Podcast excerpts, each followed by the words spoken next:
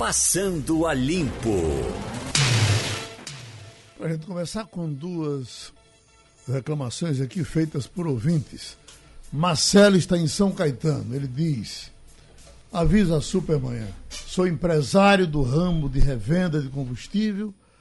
Venho denunciar um substancial aumento na onda de assaltos a caminhões e carretas nas nossas rodovias. No último final de semana, duas carretas foram tomadas no pátio do posto Pichulau, em Bezerros. Levaram 40 pneus completos. O mesmo fato ocorreu na cidade de Iati, quando a mesma quantidade de pneus foram levados. Além dos dois caminhões da Masterboy que tiveram as suas cargas roubadas, eu já coloquei vigilância no pátio do posto, mas os assaltos estão cada vez mais aumentando e o pessoal vem com armamento extremamente pesado. Tá um caos. Bom, essa é uma reclamação. No outro, essa coisa tão comum agora, que é tão normal quanto dá defeito no metrô, que é o, o, o a, a, bomba, acho que levaram novamente a bomba do túnelzinho ali da. Abolição. Túnel da abolição, né? De novo. De, De novo. novo. De É. novo, tá? Fica parecendo que não, não cuidam bem disso, né? Não- Não, E, e- e roubam a bomba e faz um caos em toda a cidade, né? E a gente.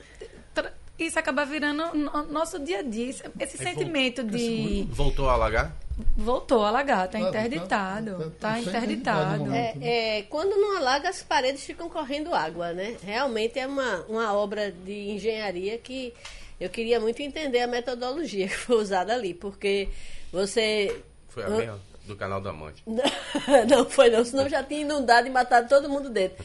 Na Europa você passa por baixo de mar, num túnel, no, no- do lado de Nova York você Exatamente. atravessa um rio de um lado para o outro, na boca do mar. E aquele de Nova York faz muito tempo. Bom, né? é, Esse- décadas. Esse, do Canal da Mancha você já tinha uma tecnologia muito Pois avançada é, e o, tal, né? o, o canal do, embaixo do rio Hudson é o Lincoln Tunnel, né, que eles chamam o túnel, é enorme e eu não vejo uma gota d'água minando. Aqui a gente não consegue é que- fazer um túnel de 50 Mas aqui, na verdade, 100 é violência, né? Porque é o roubo da bomba, então a gente tá. Mas veja, mesmo quando a Tem bomba filtração existe, independente ela da é- bomba. você a hora que você passar naquele canal, as paredes estão totalmente molhadas, cheias de lodo, de limo, entendeu? É, é muito esquisita aquela, aquela obra. Ela já nasceu problemática. E, obviamente, com, a, com auxílio da bandidagem, aí vira um caos, que é o que a gente vive hoje, né? Na- na- é, é, no mesmo tipo de construção, nós temos aquela lá de Boa Viagem, Tancredo Neves, né? No Sim, Minas. mas ali, Que não Mas dá ali problema. também Nunca não tem, não é por baixo d'água, né? é, ali é, É o viaduto, né?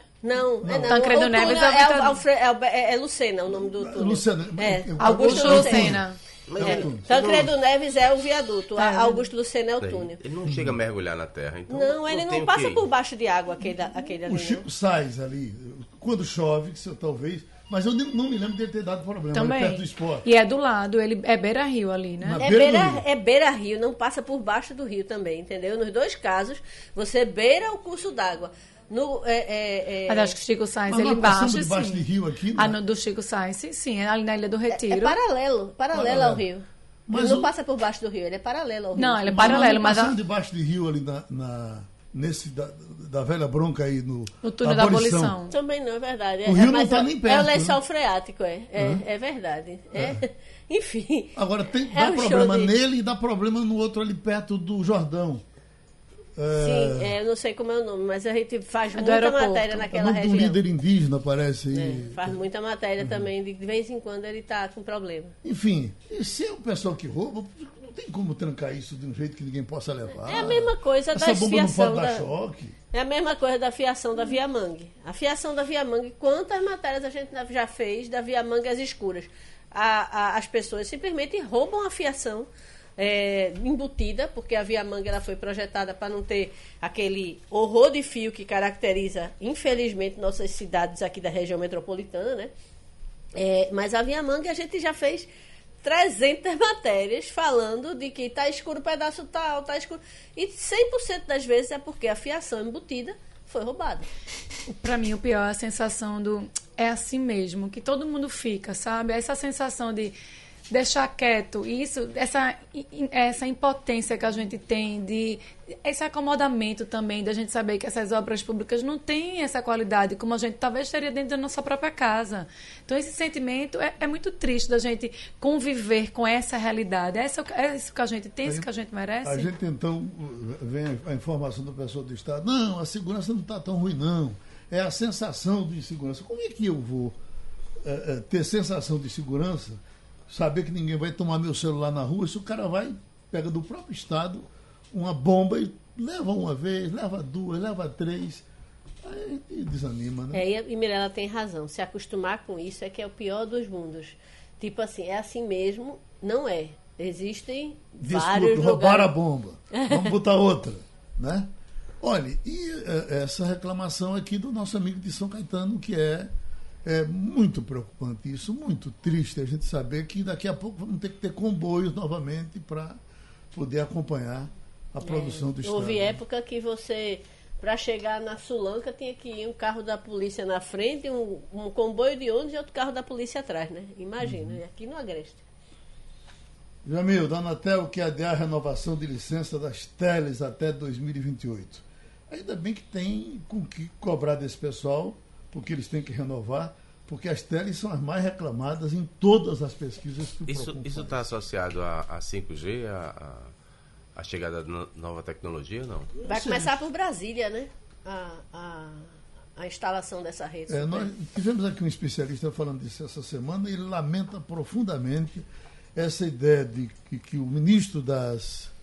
É, é o ministro, o piloto, o piloto não, Ciência aviador, e Tecnologia. O ministro da Ciência e Tecnologia já pediu três anos para a implantação. Ele disse que se a gente esperar três anos, Sim. o mundo todo já vai estar tá em já tá no 18G. Você sabe que já tem estudo, principalmente das chinesas, naquela planta lá do Canadá que a Huawei tem, já tem estudo da 6G, né? Eles já estão fazendo testes com a banda que vai substituir a que hoje já é o padrão de qualidade, que é 20 vezes mais rápida do que a, Olha, a atual 4G. É, o 4G chegou ao Brasil em julho de 2013. E em vários lugares não, nem existe. Não totalmente. Nem, não está nem meio G, né? Então, com, veja, eu vou. Se você vai para Ipojuca, para Porto de Galinha, para nossas praias do litoral sul, vários momentos tem buracos que você não tem telefonia na nossa estrada. Então a gente está discutindo 5G que a gente nem tem telefonia. Alguns tem buracos na praia que é mais importante aqui do nosso estado. Você me lembrou agora a oportunidade que eu ia para o interior fazer matéria. Normalmente o jornal eh, mandava acompanhar Lula, né, quando ele fazia essas visitas aí. Aí chegava em algumas cidades que realmente era exasperante. Você não tem internet. Para quem mora na capital, é uma bomba aqui. Mas imagina você viver nas trevas, porque no interior não tem velocidade, não tem oferta boa e era muito. Sabe, você ficar assim, caramba, todo desligado do mundo. É uma sensação terrível. Eu posso dar um exemplo prático recente. A gente fez aquela série Reencontros. E um dos personagens que nós visitamos foi Marciano, o primeiro caso de sobrevivente de raiva humana no país. Que foi um caso que ganhou manchetes do mundo, inclusive o protocolo usado com ele passou a ser é, usado no mundo todo, né? Chamado Protocolo Recife por causa Aqui disso. Oswaldo Cruz, né? Exatamente. Para a gente localizar esse menino, ele mora em Floresta. É, ele não tinha contato, ele tinha sido. O, o, o, serviço público meio que tinha parado de dar assistência fisioterápica a ele, então ninguém tinha contato. A gente precisou que uma pessoa da prefeitura, de boa vontade, tivesse a disposição de pegar um carro e ir na casa desse menino para falar com ele, para perguntar se ele podia ser personagem da matéria da série Reencontro. Ele vive, como o Jamildo falou, nas trevas da comunicação. É, absolutamente sem acesso a nada. É, e, e, não é. Não é ele não está num lugar é, no meio da floresta, ele não está no meio do mar, não, ele está numa cidade. E a questão o impacto na vida das pessoas não é só você se sentir desligado do mundo, é porque você perde com a possibilidade de acompanhar a vida pública, você perde em transparência, como é que você acompanha os atos governamentais, perde se informar, então toda uma questão relacionada com a cidadania em si, não é né? só a questão física, ali, pessoal, não ter acesso a, a algum dado.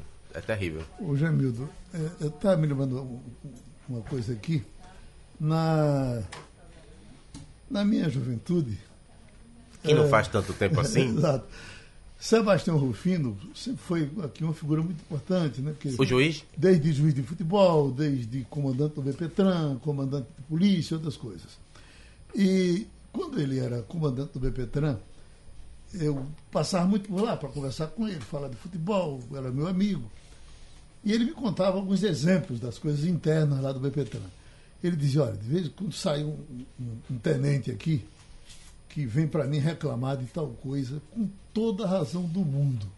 Ele reclama, eu, eh, o que eu digo a ele é o seguinte, eu digo, olha, fulano, você é um, um tenente brilhante, você vai ser coronel, e o que você está dizendo pode, poderia ser feito, seria a solução, mas você vai me dizer e você vai me prometer que um dia você vai me procurar e vai dizer, ó, oh, Rufino, é verdade, o coronel não pode fazer tudo o que quer, não.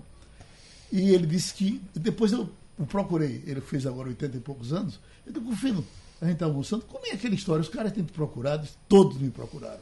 Disse, Rufino, aquela resposta de 40 ou 50 anos passados, é verdade, o coronel quer fazer, mas não pode fazer. Sabe que é o certo, mas não pode fazer.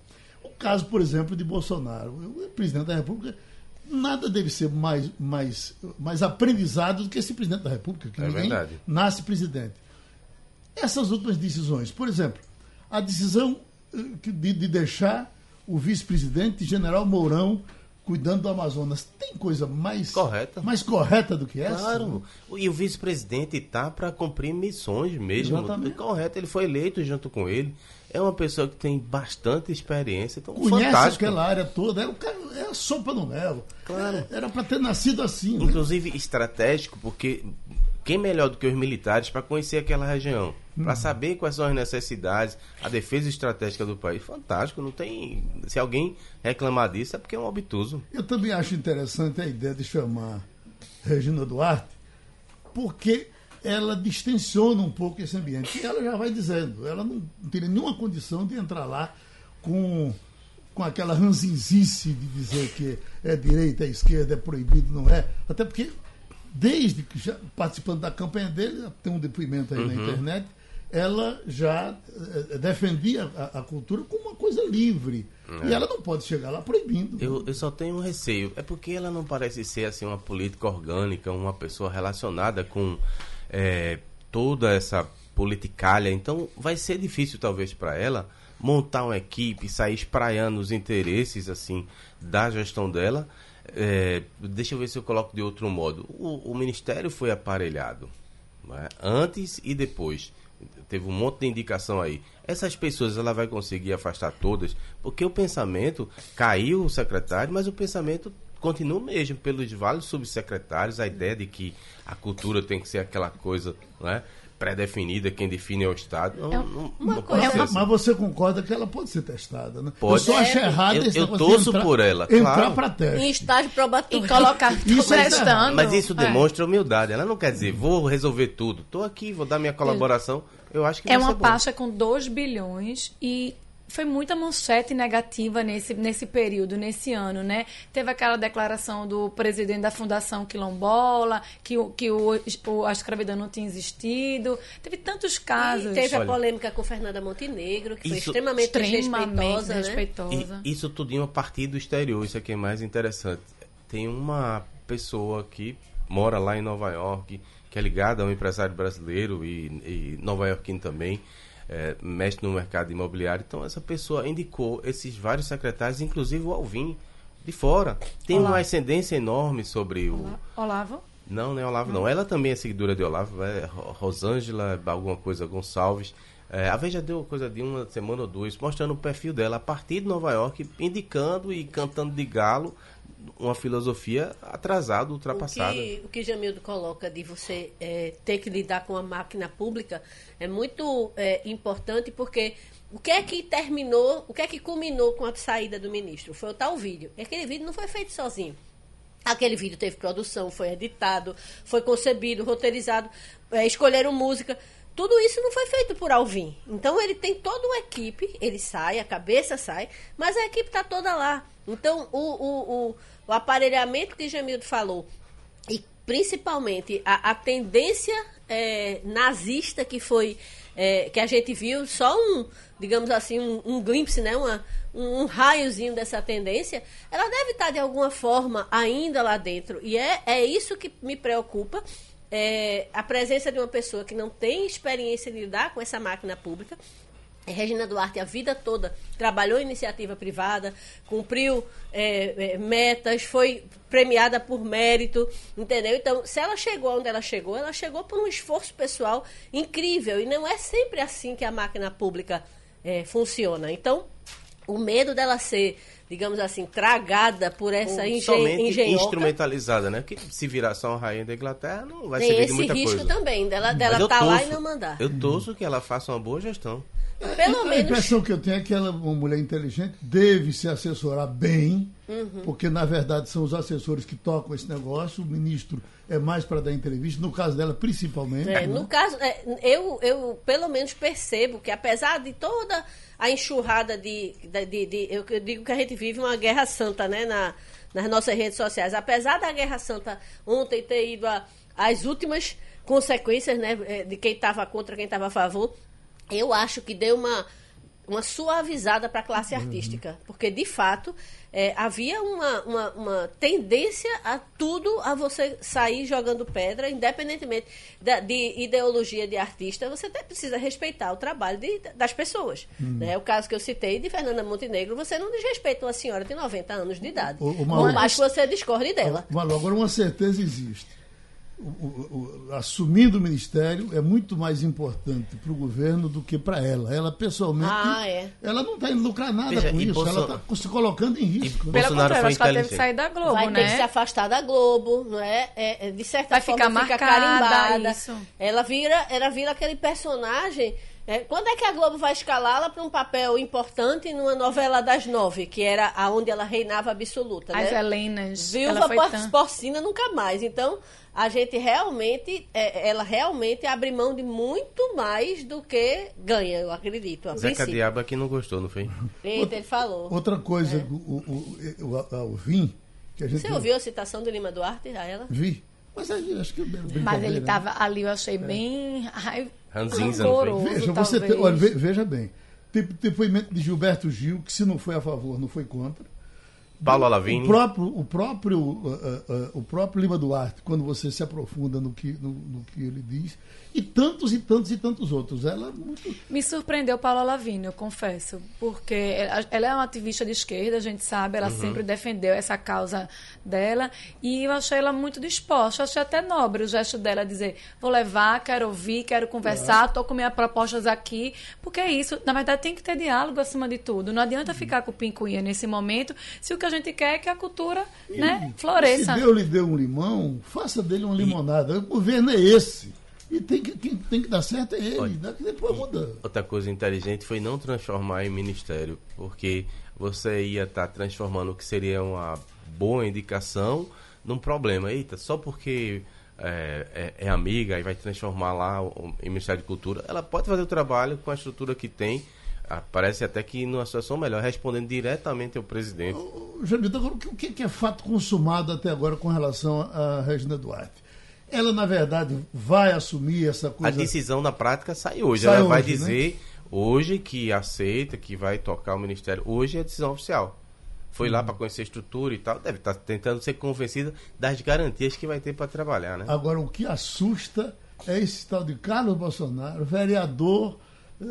Licenciado. Aparecer falando contra Quer dizer, a decisão do pai, você sentir a vibração do pai com a possibilidade de ter a namoradinha do Brasil no ministério. Pois o camarada vai e fala contra. Ainda não é possível que ele seja ouvido, né, rapaz? Bom. E qual a alegação para falar contra? Porque era comunista e trabalha na Globo. E o pior é que eu acho que ele não segue ela na, na trajetória dela, porque em nenhum momento ela tem esse perfil de comunista, pelo contrário. Pelo contrário, ela sempre defendeu. Na campanha, quando ela tava, fez foto fez Na campanha, quando estava fazendo o vídeo, ajudando a arrumar voto, não, não teve essa comunista. crítica, não era. E vamos lamentar a perda de mais um, uma figura produtiva do Estado. Morreu Aloísio Ferrer a Pitu, no seu nascedor, nasceu com seu Elmo Carneiro, Aloísio Ferrer. Hoje, a Pitu é comandada por Alexandre Ferrer, filho de Aloísio. Então, a Luísio Ferrer morreu a meia hora mais ou menos no Hospital Português. Daqui a pouco tem detalhes com relação ao sepultamento. Devia estar em torno dos 90 anos, como a idade em que morreu, não foi, é, doutor Elmo? Doutor Elmo morreu em 2016, aos 90 anos. Eu acho que é, ele acho que ele tinha 91. Eu, eu me lembro do ano passado, né? tinha, a gente fez na coluna, deu a foto dele dos 90 anos, e ele deve estar 91, 92. Uma, é, Daqui a pouco daremos maiores informações. Nossas condolências à família, né? Uma, uma fábrica tão genuinamente pernambucana. É uma, é, é, certamente vamos ter mais é detalhes. um dos produtos de exportação que mais é, levam o nome de Pernambuco para fora Há do muito estado. Tempo, né? Pois é, e, e, que se reinventou, não é? Não, é, começa como uma, uma, uma, fabricante de aguardente, mas se reinventa, kit e tudo mais. Uma participação no carnaval absurda, né? Vamos partir agora para o jovem prefeito de Salvador, ACM Neto. Prefeito, um abraço para o senhor. Bom ouvi-lo aqui em Pernambuco, bom ouvi-lo aqui na Rádio Jornal. E o senhor tem um evento importante agora para comandar uh, em Salvador, não é isso? Bom dia, Geraldo. Bom dia a todos os amigos ouvintes da Rádio Jornal. É uma alegria muito grande conversar não só com vocês, mas com todo o povo do Recife, eh, os amigos e irmãos de Pernambuco. De fato, Geraldo, essa semana é uma semana importante aqui em nossa capital. Nós vamos inaugurar o Centro de Convenções de Salvador, um equipamento preparado pela Prefeitura para reposicionar a capital baiana é, como um dos principais destinos do turismo de negócios de todo o Brasil. É, um equipamento que vai poder comportar eventos de porte nacional e internacional, grandes congressos, feiras, convenções, eventos musicais. É, e a partir dessa próxima quinta-feira, à noite, nós vamos entregar esse equipamento não só à capital baiana, mas eu diria que ao Nordeste como um todo, porque, de certa forma, é, quando uma capital importante do Nordeste ela atrai investimentos, ela gera empregos, ela movimenta a economia, isso acaba tendo impacto em toda a região. E é dessa maneira que nós estamos fazendo é, um evento bastante celebrado aqui em Salvador ao longo dessa semana.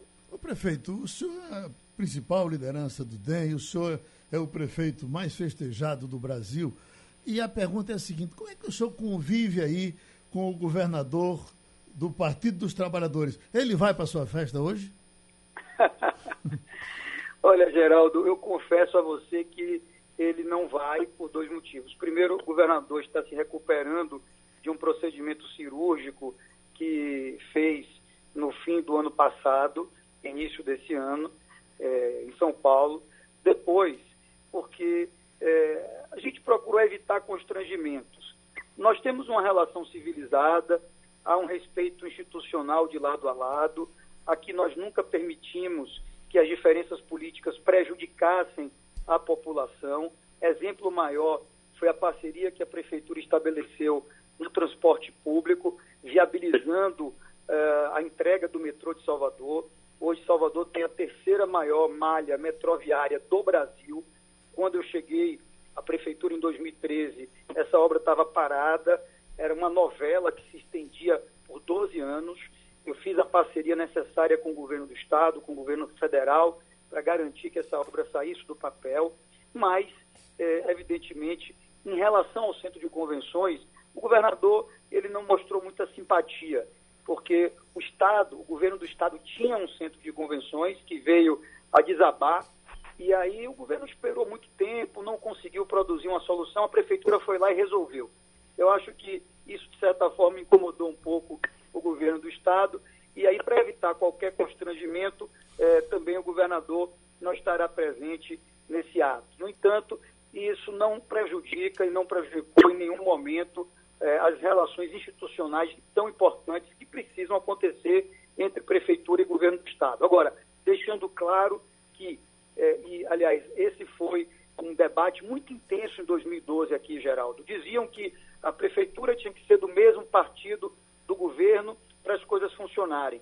E aqui em Salvador eh, foram sete anos de prefeitura do Democratas com o governo do PT e nada deixou de funcionar. Pelo contrário, as coisas avançaram e avançaram muito na capital baiana, porque a prefeitura chamou para si as responsabilidades que eram suas. Pronto, eu repito, estamos conversando com o prefeito de Salvador, ACM Neto. O senhor tem aqui uma bancada de qualidade que quer conversar também. Maria Luísa Borges, Jamildo Melo, Mirela Martins, Jamildo Melo. Vou dar preferência para Mirela, que ela está apontando Mirela? aqui. A gente tem que ser cavalheiro sempre. Pronto, Mirela. Bom dia, prefeito. Eu queria falar um pouquinho sobre as eleições municipais. Né? Saiu na mídia que o seu partido, o DEM, estava conversando com o PDT de olho nas capitais do Nordeste e em outras capitais. É, ah, chegou a algum acordo, algum entendimento? Bom dia, Mirella. É, na verdade, o Democratas hoje é um partido que tem condições de conversar com várias correntes ideológicas no país. Eu diria que da centro-esquerda até a direita, nós temos dialogado é, com diversos partidos. O PDT é um deles. De fato, eu tive algumas conversas com o presidente Carlos Lupe, tive também com o ex-ministro Ciro Gomes e talvez a gente consiga produzir alianças em algumas capitais. Estamos falando aqui em torno eh, da candidatura do meu, ah, da pré-candidatura, tá certo? Do, do, do meu atual vice-prefeito Bruno Reis em Salvador. O PDT está trabalhando o nome eh, do meu secretário de saúde, que é deputado estadual Leonardo Prates. A ideia é que a gente possa tentar fazer um trabalho conjunto. Em São Luís do Maranhão, nós estamos dialogando. Em Fortaleza, nós estamos dialogando. Eh, e esse diálogo ele pode acabar se estendendo, sim, para outras capitais brasileiras. O que não significa dizer que automaticamente haverá um alinhamento entre democratas e PDT para o futuro. Pode ou não acontecer. Essas alianças municipais de 2020 podem ou não significar algo a mais para o futuro. Mas, por enquanto, o que está em discussão é a eleição municipal eh, nessas principais capitais eh, do Brasil. Ô, prefeito, rapidinho, é, é, é, o senhor sabe das dificuldades que o presidente Bolsonaro está tendo para confirmar o partido dele. Caso ele não, não consiga confirmar o partido, quiser o DEM como barriga de aluguel, o senhor permite? Não, de maneira alguma. É, Geraldo, nós sempre deixamos muito claro qual é a posição do Democratas. Nós somos a favor da agenda do Brasil. O Democratas foi decisivo é, ao longo de 2019 para aprovar a reforma da Previdência. Sempre que o governo precisou do nosso partido de maneira responsável, nós é, colaboramos com o governo, mas isso não significa dizer alinhamento político automático. É, inclusive, o Democrata sequer integra formalmente a base do governo do presidente Bolsonaro. A gente quer muito que o Brasil dê certo. Eu, pessoalmente, a CM Neto, se o Brasil tiver que dar certo, é, se as pessoas melhorarem suas vidas, e se isso significar pontos positivos para o presidente Bolsonaro, ótimo. Não tenho nada contra isso. Agora, é, o democrata servir de barriga de aluguel não vai acontecer em nenhum lugar do Brasil. Jamildo Melo. Prefeito, muito bom dia. É um prazer falar com o senhor. Ah, a gente, complementando a pergunta de Mirella aqui, eu queria saber por que, é que essa possível aliança com o PDT não se reproduz no Recife. É porque o PDT já foi cooptado pelo PSP, então não poderia haver esse encontro aí de, de Mendonça com, com aliados do PDT. A, a, uma- a outra questão é o que, é que o senhor achou da namoradinha do Brasil? O- a Bahia é uma- um estado tão rico né, culturalmente, vai se dar bem, achou ruim, não achou bom. E para ainda complementar a questão de está se fazendo aqui na eleição local muita comparação entre Bahia, Fortaleza, Ceará e Pernambuco. Ah, uma das colocações é que está indo muito bem, mas os socialistas, para neutralizar essa colocação, eles afirmam que a educação não está tão bem por aí e a violência é uma das maiores do Brasil. É isso mesmo? Olha, Jamildo, vamos lá. É, primeiro, em relação é, ao PDT e ao Democratas em Pernambuco no Recife, nós aí temos absoluta confiança na condução do nosso presidente estadual do Democratas, é, o ex-ministro Mendonça Filho. Mendonça é, hoje preside a fundação do nosso partido, é um quadro que tem é, a minha confiança pessoal e política, é uma das pessoas que eu mais ouço para tomar alguma decisão, até mesmo administrativa aqui em Salvador. Eu converso muito com o Mendonça para é, buscar compartilhar a experiência dele, a sua qualidade como gestor público, e ele tem a nossa confiança para conduzir ao lado do deputado federal Fernando Coelho Filho, que é outro importante parceiro que nós temos é, uma grande revelação desses novos quadros da política do Brasil, eles vão conduzir com toda a autonomia e confiança da direção nacional do partido, podendo conversar com as mais diferentes correntes, de acordo, é claro, com a situação local e com o desenho mais adequado para a política do Recife. Em relação à Regina Duarte, para a Secretaria de Cultura, a Regina é um nome respeitado, é um nome que conhece a cultura do Brasil, que transita no meio cultural brasileiro. É, eu espero que, da parte do governo federal, não haja um tom ideológico.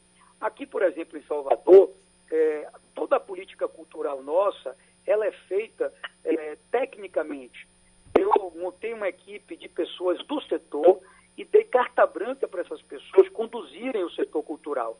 Eu não faço política partidária, ideológica no setor cultural aqui em Salvador. Eu espero que isso aconteça a nível nacional. Até agora não aconteceu. Quem sabe com a chegada da Regina Duarte, que é uma pessoa que tem um nome nacional, que tem, digamos, é, o que perder, né? tem muito o que perder, que ela possa chegar e imprimir é, esse ritmo no governo federal. Sobre é, eventuais comparações, primeiro eu tento é, fugir do dia a dia, do trivial, porque cada cidade tem a sua situação, tem a sua peculiaridade. E não me cabe aqui, como prefeito de Salvador, estar estabelecendo qualquer tipo de paralelo ou de disputa. Apesar de é, ser legítimo que as pessoas façam. Eu não, não, não me sinto à vontade para fazer.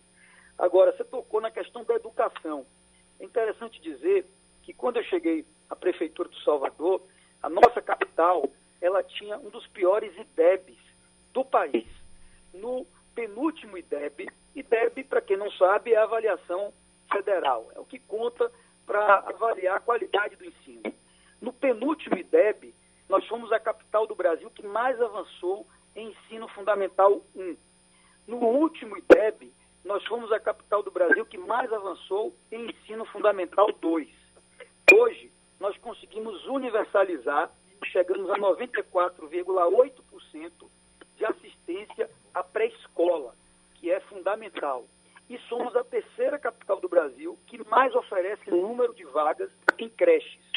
Então, quando eu cheguei, a educação aqui era um caos. Esse talvez tenha sido o setor que nós mais avançamos. Eu não sei eventualmente quem puxou essa comparação, mas eu fico muito à vontade e confortável em relação aos números da educação aqui em nossa capital. Na nossa conversa com o prefeito de Salvador, Assemi Neto, voltando Mirela Martins. Prefeito, o senhor foi reeleito em 2016. É, esse é seu último ano como prefeito de Salvador. Queria que o senhor me dissesse qual é o seu futuro político. O que é que o senhor vai fazer aí nos próximos anos? Olha, Mirela, é, de imediato, em 2021, vou cuidar do Democratas Nacional, partido que eu presido. Meu mandato à frente da presidência nacional do partido vai até pelo menos 2022. Eu vou ter aí a incumbência de organizar o Democratas para a disputa de 2022, de maneira que o partido possa chegar forte, não só influenciando é, no desenho nacional, mas também é, organizando os palanques em cada um dos estados. E, é claro, vou analisar com, com toda a cautela, ouvindo os meus parceiros, qual será o meu destino em 22. É, o mais provável, se você me perguntar, não tem nada decidido, o mais provável é disputar o governo do estado da Bahia. Mas essa só é uma decisão a ser tomada em 2021. Até 2021, a minha preocupação é concluir o meu mandato na frente da prefeitura, deixar um legado, consolidar o meu trabalho e contribuir com o Democratas para a gente fazer um bom número de prefeitos em todo o Brasil esse ano. Aí, a partir do próximo ano, nós vamos pensar em 2022. Jamildo Melo. Só para complementar, prefeito, o senhor falou da educação, não falou alguma coisa da segurança? Ah, não, desculpe, Jamildo, não, na verdade não falei de segurança porque esse é um tema que você sabe está sempre muito ligado à política estadual, né? Então aqui, como eu sou adversário do governo do estado e o governo é do PT, todos sabem, né? Eu tenho uma série de críticas em relação à política de segurança pública do governo do estado. Agora, se você me perguntar, vindo hoje a Salvador, visitando os pontos de maior frequência turística, andando pelas áreas é, mais, uh, eu diria que centrais da cidade, você tem uma sensação de segurança. O que eu critico muito aqui na Bahia política de segurança é que se você for para as periferias, for para as áreas mais pobres, você vai ver uma incidência da criminalidade. Agora, como há uma divergência política óbvia entre governo do estado e prefeitura, eu tenho sempre pontuado e deixado marcado algumas críticas, sim, à política de segurança conduzida pelo governo do estado. Agora, Maria Luísa Borges. Prefeito, bom dia. É, o senhor falou no início da conversa, quando a gente estava falando sobre a inauguração do Centro de Convenções, sobre a, o reposicionamento de Salvador nesse cenário do turismo de negócios e falou também é, que o Centro de Convenções estadual que havia desabou. É, nesse contexto, como é que está a pauta desse equipamento que está sendo inaugurado hoje? Vocês já roubaram, entre aspas, eventos de Pernambuco, é, já está cheio de, de, Já tem vários eventos previstos, algum é, é, é internacional. Como é que está a ocupação desse equipamento novo? Olha, boa pergunta. Né? Deixar muito claro, a gente não quer roubar nada de Pernambuco, não, pelo amor de Deus. Eu gosto muito é, de Pernambuco e dos pernambucanos, mas o evento já começa com uma pauta bem intensa, bem recheada. É, agora nós estamos no dia 22 de janeiro. Somente é, nesses 20 primeiros dias do ano, sem que o centro de convenções tenha sido inaugurado, já estão confirmados 30 grandes eventos para esse ano de 2020. É, e a pauta ainda está em aberto e outros eventos estão sendo é, negociados.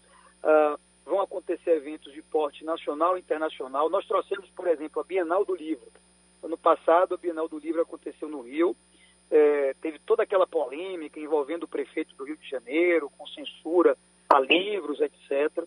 Nós trouxemos a Bienal é, esse ano para Salvador, um evento internacional que é o Afropunk, que é um evento muito repercutido é, na, no setor musical e de entretenimento, também já está confirmado para o centro de convenções. E tem uma coisa que eu me preocupei, que eu acho que é bom destacar. O centro de convenções foi construído, todo ele com recursos do município, 100% de recursos da prefeitura. Mas eu fiz a concessão da gestão do centro de convenções para a iniciativa privada. Ganhou uma empresa francesa, multinacional, uma das maiores do mundo no setor, o que foi muito importante, por quê? Porque não só eles trazem o know-how, é, a expertise de saber gerir um equipamento como esse, mas eles têm uma cadeia de relações que vai promover o destino Salvador. Então, eles estão na linha de frente da atração desses eventos e a gente estima que somente no primeiro ano, é, graças ao centro de convenções, vão ser injetados diretamente na economia de Salvador mais de 500 milhões de reais. Pronto, Maria Luísa fechando a nossa entrevista. Tá bom. Eu falei sobre o equipamento, falar um pouquinho sobre política. Aqui no cenário local, o senhor é, é, falou várias, fez vários elogios à figura do ex-ministro, o ex-governador Mendonça Filho. É, ele é candidato do partido nas próximas eleições? Como é que está o, o, o, o, desenho político para 2020 agora na, na, na, na eleição municipal?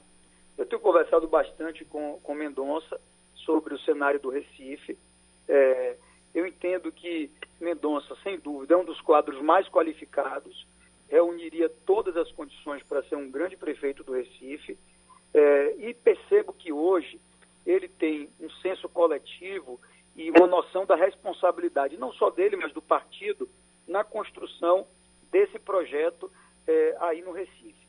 O que ele tem compartilhado comigo é que esse é um momento de reflexão, de conversa com outros partidos, do diálogo com outras lideranças. O nome dele é um nome que, pela direção nacional do partido, é, se a decisão dele for a de disputar a prefeitura, ele terá todo o respaldo e o máximo apoio do Democratas Nacional.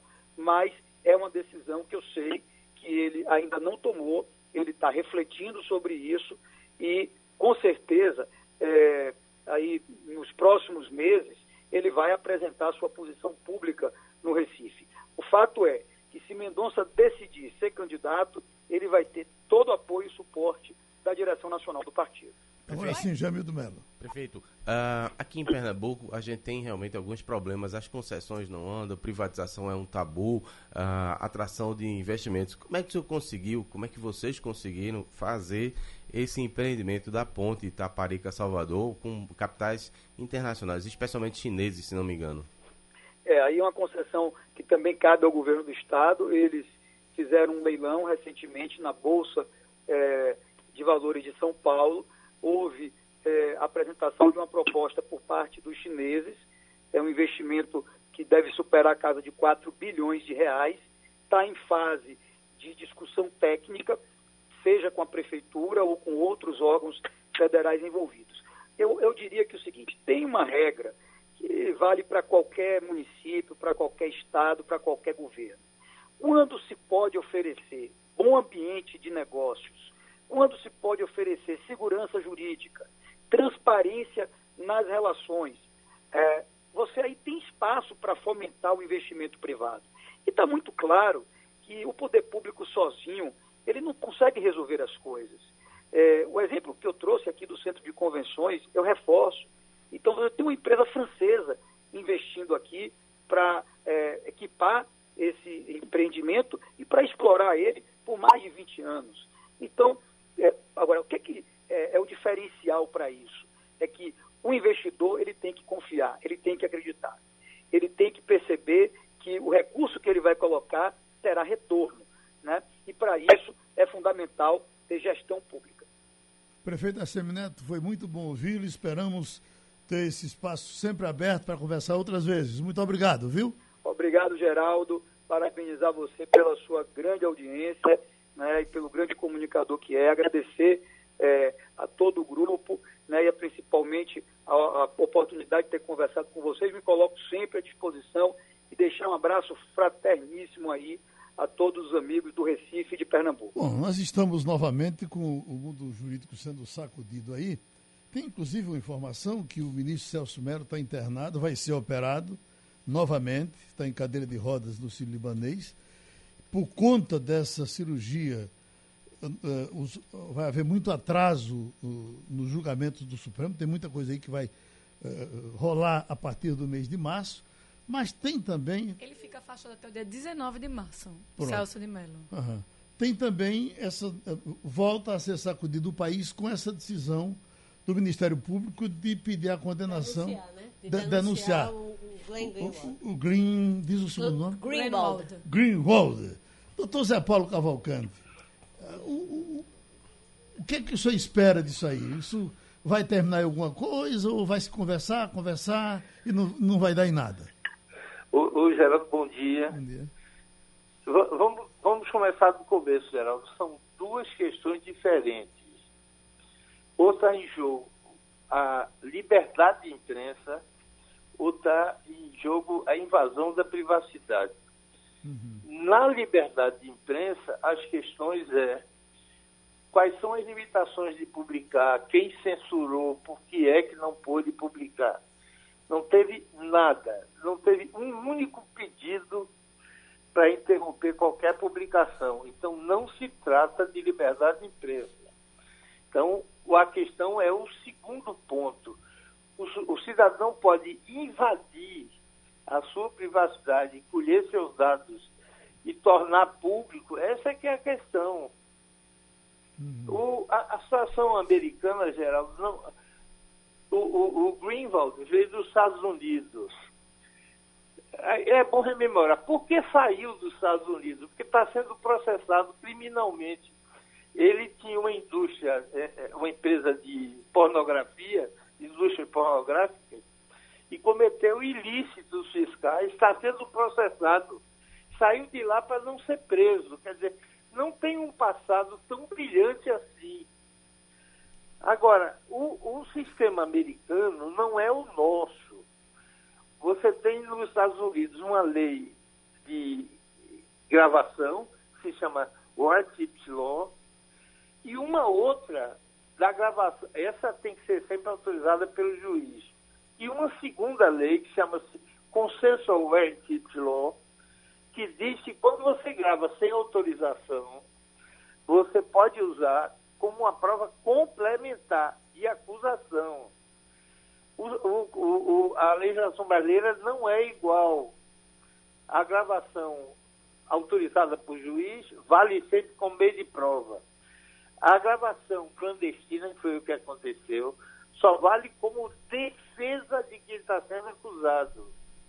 De forma que, se o, o, os gravadores tivessem qualquer interesse legítimo de fazer a gravação porque houvesse alguma coisa, o único caminho, Geraldo, era pedir autorização ao juiz, o juiz avaliaria se há interesse coletivo na informação e daria, e estava tudo certo.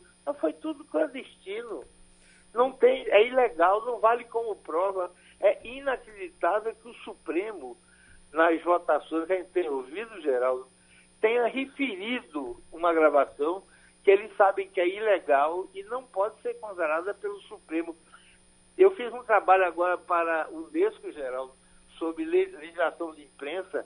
Não há uma única decisão dos tribunais superiores, STJ ou Supremo, que autorize você grava, usar gravações ilegais para acusar ninguém. Zero.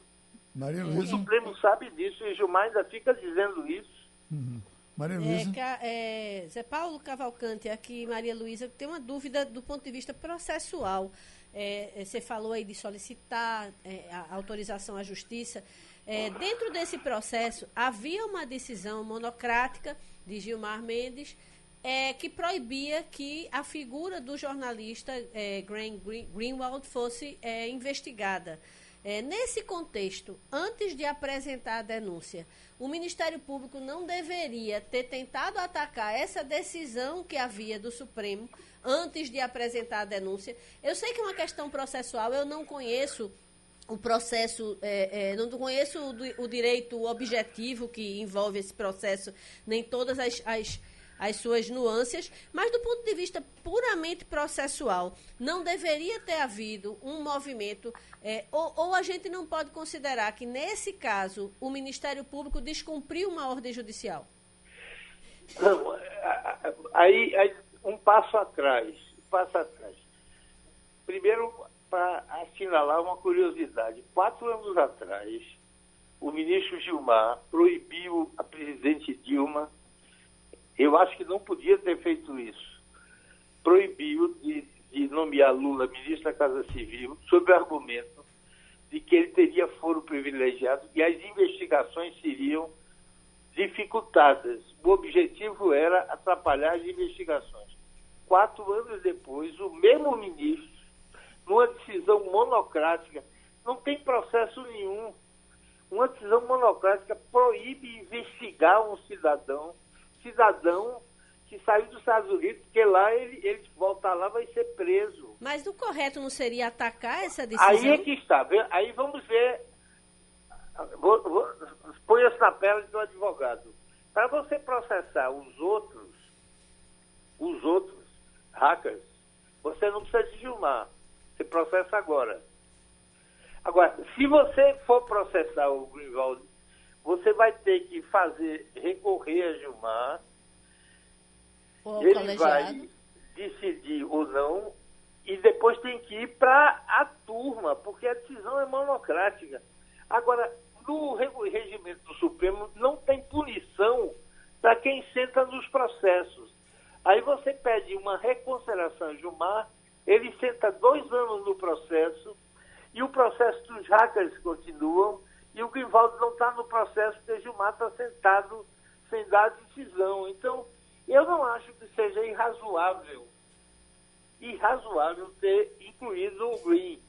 Se houvesse uma regrinha dizendo o ministro Gilmar, no prazo de cinco dias, tem que decidir, eu posso recorrer à turma e a turma em cinco dias tem que decidir, ou seja, se eu tivesse a certeza processual de que teria uma solução para essa questão num prazo aceitável, você tem toda a razão. Mas no nesse real, caso, você abre um precedente. Porque... Mas, não, mas não foi uma decisão do Supremo, foi uma decisão singular, monocrática. Mas está válida. Tá, ok, está válida. Eu não tenho nenhuma regrinha que obrigue o Supremo a decidir isso com, com, com validade. Então, você tem dois caminhos.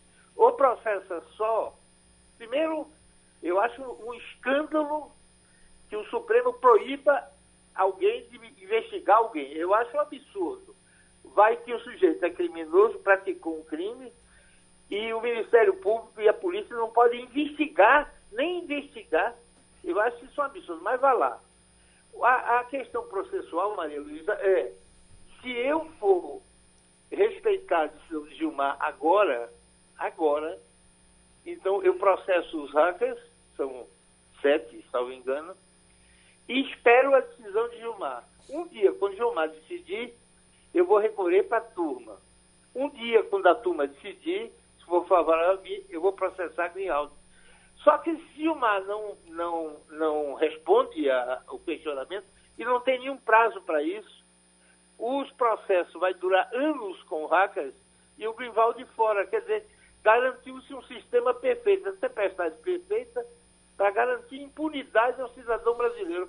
Basta que o sujeito seja amigo de um ministro supremo, o Supremo, o ministro proíbe investigar, e você recorre e ele não decide. Acabou. O sujeito vai ficar velho e a decisão não decide. Aliás, esse crime não é só dele não, viu, Maria Luísa? O goleiro Bruno cumpriu a pena dele de quase 11 anos por uma prisão preventiva.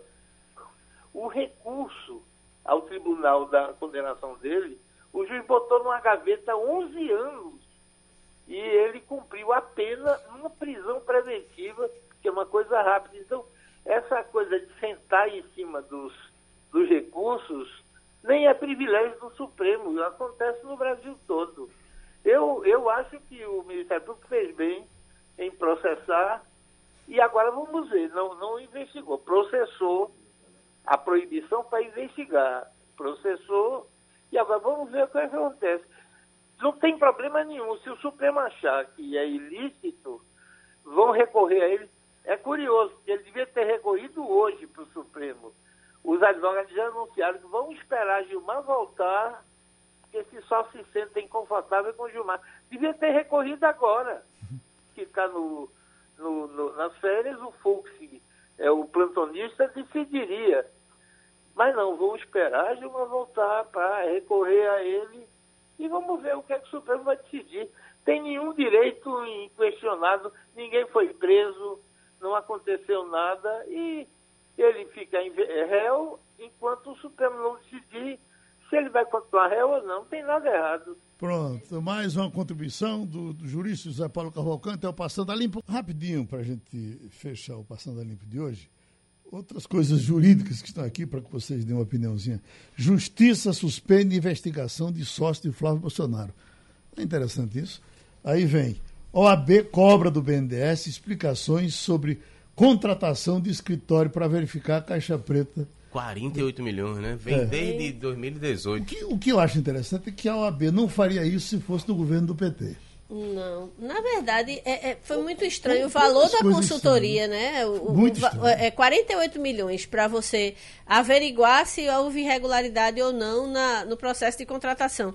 E no final concluiu-se, é, eu acho que esse é o principal ponto que está tá se falando, é concluiu-se que no processo de contratação e de, de, liberação dos empréstimos não foi encontrada nenhuma irregularidade. Uhum. Óbvio que isso não significa que nas que etapas seguintes. isso, nas dissipada. etapas seguintes não houvesse pagamento de propina.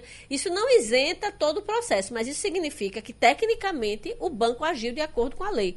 E para dizer isso, a consultoria cobrou 48 milhões. Então, e esse caso de Flávio Bolsonaro não pode andar esse negócio? É porque. É, Todo o, dia chega alguém manda parar, manda parar, manda parar. É, o sujeito lá, ele não participa do processo. Então, não tem, é, pelo que eu li, ele não tem nenhuma é, relação com o parlamento. A uhum. questão é contra o Flávio e outros, não se fala dos outros também, né? Tem outros parlamentares são acusados de fazer essa rachadinha. Então, ele não tem a ver com rachadinha. Por que, que estaria sendo investigado? Essa é a questão. Daqui a uhum. pouco está prescrito tudo. É. E é, na verdade, só é, é, contextualizando, o, o que está é sendo investigado. O que está sendo investigado, que é o crime de rachadinha, não foi é, o único é, envolvido, o único que está sendo investigado não é Flávio Bolsonaro. Na verdade, Tem todo, 50, parece. É, todos os parlamentares, praticamente, do Rio de Janeiro, é, passaram pela mesma mesmo crivo. O Flávio Bolsonaro, pela proeminência que ele alcançou, por ter depois sido eleito senador, é, é, ganhou um foro privilegiado é, é, nacional, tudo isso fez, com, e claro, filho do presidente, fez com que os holofotes recaíssem sobre ele. Mas o que, o que se constatou é que esse envolvido, é, como é Santini? Santini, Santini é o- ele é não tá, é, esse sócio ele não está diretamente envolvido na Da franquia de na- chocolate. Isso. É, a alegação na- da na- defesa foi assim, ó, não tem nada a ver com isso, vocês estão investigando lá a questão da rachadinha, então Ele meu não participou de rachadinha. Então, é, é, é, por que, que ele está figurando entre, entre os investigados, entendeu? O Jornal de São Paulo está publicando hoje. Dizendo, sabe quantas mortes de atropelamento por bicicleta em São Paulo ano passado? Por bicicleta ou de, de ciclista, né? Bicicleta atropelando pessoas. Ah, é? É. Meu Deus, tem É isso. 874. Bom, vamos dizer que a culpa é de Haddad, porque ele botou ciclovia na cidade Deus toda. Vamos embora? Terminou o Passando a Limpo? Passando a Limpo.